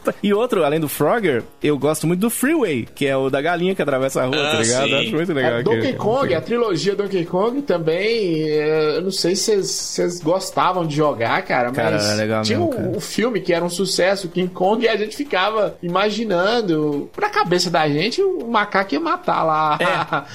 era muito bom, velho. É. Cara, era muito dois bom. jogos que eu conheci depois que eu comprei meu Atari 2600 com frente de madeira, eu já tava velho já, que foram dois jogos que eu não conheci na época, mas um é o Missile Command, que é você defendendo a sua base ali, atirando bombas, e os efeitos são maravilhosos. A hora que você morre, aquela explosão multicolorida na tela é muito legal. E um que eu sou apaixonado, cara, se chama Berserk. O Berserk é muito legal. Você anda com o carinha, Frank, tem um monte de robô na sala, e você tem que atirar neles e desviar das paredes pra não tomar choque. Depois vem um- uma carinha pulando, Evil Water, eu acho o nome da carinha. Você tem que fugir dela. Cara, que joguinho foda, cara, sabe? Esse joguinho é muito legal, eu recomendo, cara, é muito bom. Aí, vários jogos, né, cara? Hero, por exemplo, um joguinho legal. Jungle Hunt, a gente falou dele aqui. O bowling eu joguei pra caralho. Boxing pra caralho. Tênis eu joguei pra caralho. Esse xadrez no Atari. Aquele era joguinho bom. de xadrez, Yars Revenge, Asteroids, o Sneak and Peek, que era o esconde-esconde. Os caras jogavam isso aqui, cara, no bairro, tá ligado? Era um jogo interativo. Você ia lá, escondia com um bonequinho e de- o cara não olhava, depois ele vinha com o segundo controle, tinha que te achar na casa, tá ligado? Olha. Nunca mais teve um jogo desse jeito na, na, na história dos videogames, que é muito legal. O que eu ch- chamava de gelinho, que é o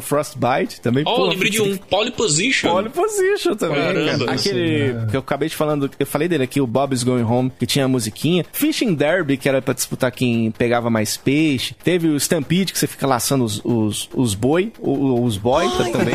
boi, Outlaw, que você era um cowboy. Mr. Postman, que você anda com o ursinho todo cagadinho, que pula em cima do, do, do morcego branco. O morcego branco caga em você, tá ligado? Depois você pega no cipó. Aí vem vários. Shooting Gallery, tem o Human Cannonball. E eu queria encerrar indicando dois aqui que eu achei demais, cara. Um home hack do Super Mario Bros. que eu achei que é muito legal. A linha editorial desse podcast é contra a pirataria, mas jogue que vale a pena. Contra. Chama Princess Rescue. É impressionante o que eles fizeram pra colocar esse jogo dentro do Atari, que é o Super Mario Bros. no Atari. É demais isso. E os games de sexo do Atari. Salva de palmas aí, rapaz. Custer's Revenge, Frank Santiago. É, Custer's Revenge e General Retrade. Depois pesquisa. X-Men, eu tenho, eu tenho original, Frank. X-Men também, maravilhoso. Sensacional. Atari 2600 é o nosso retrospectiva de hoje aqui no nosso Mind Real.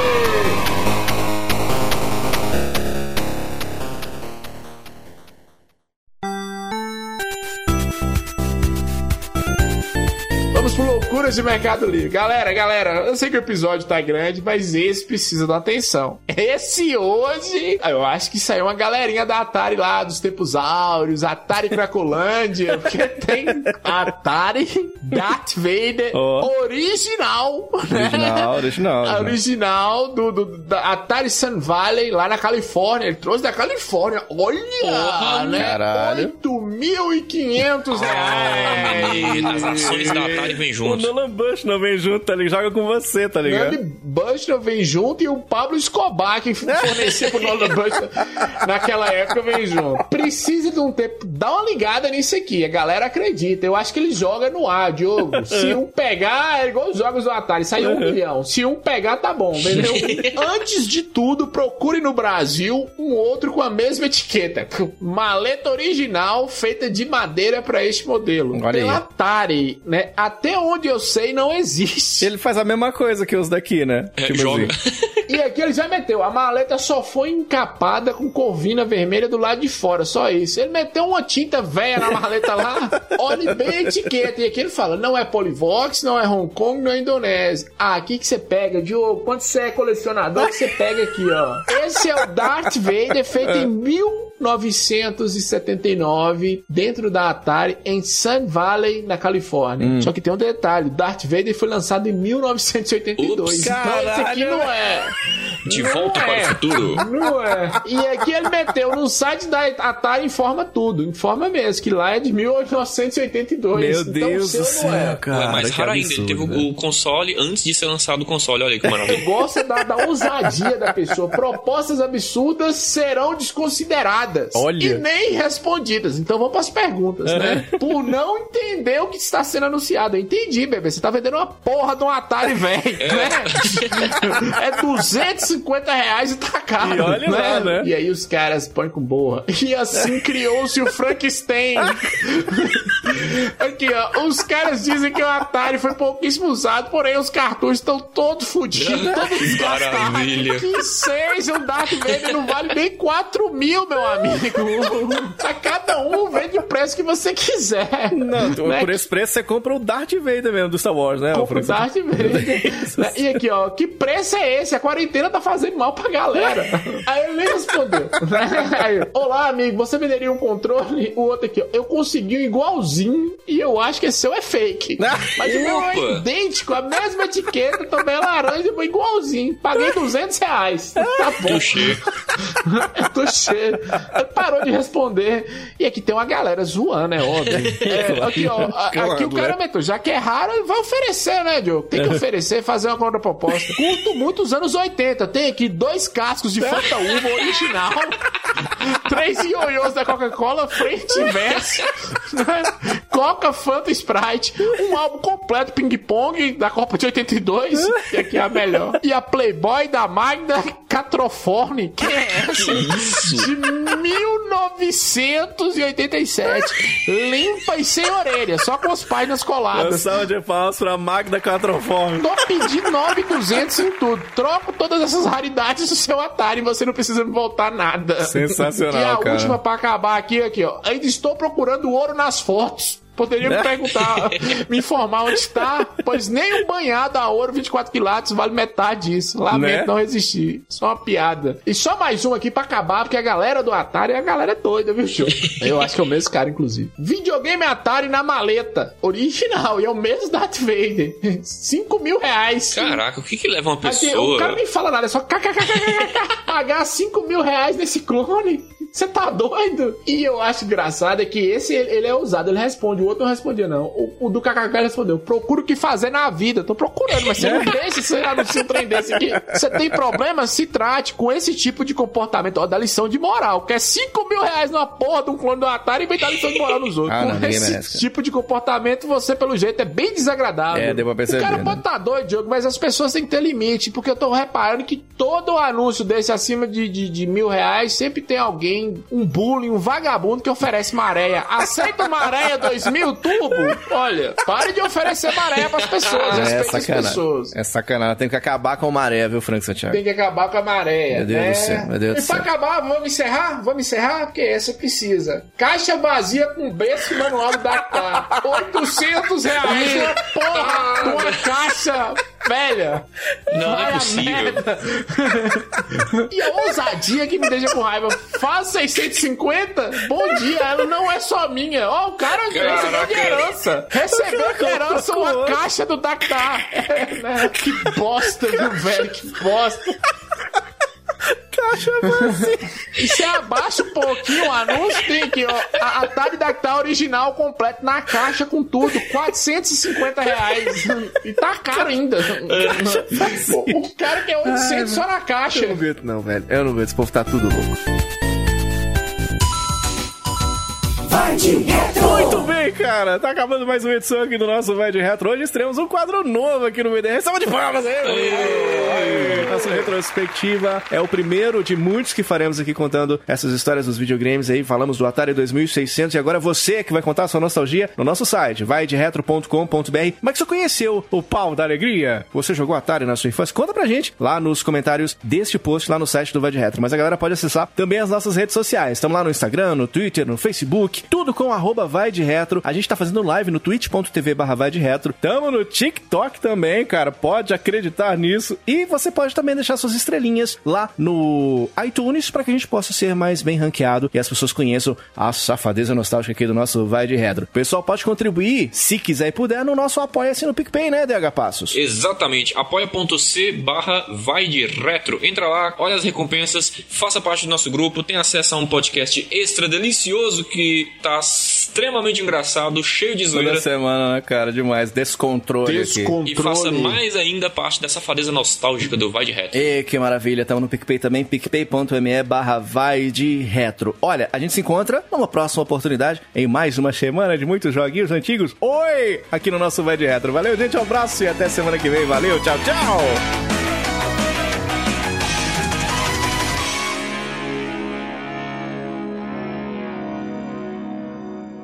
Que Playstation que é nada, menino. Eu vou jogar um Come Come. Vai de Retro Podcast. Este episódio foi editado por Audio Heroes. Saiba mais em audioheroes.com.br.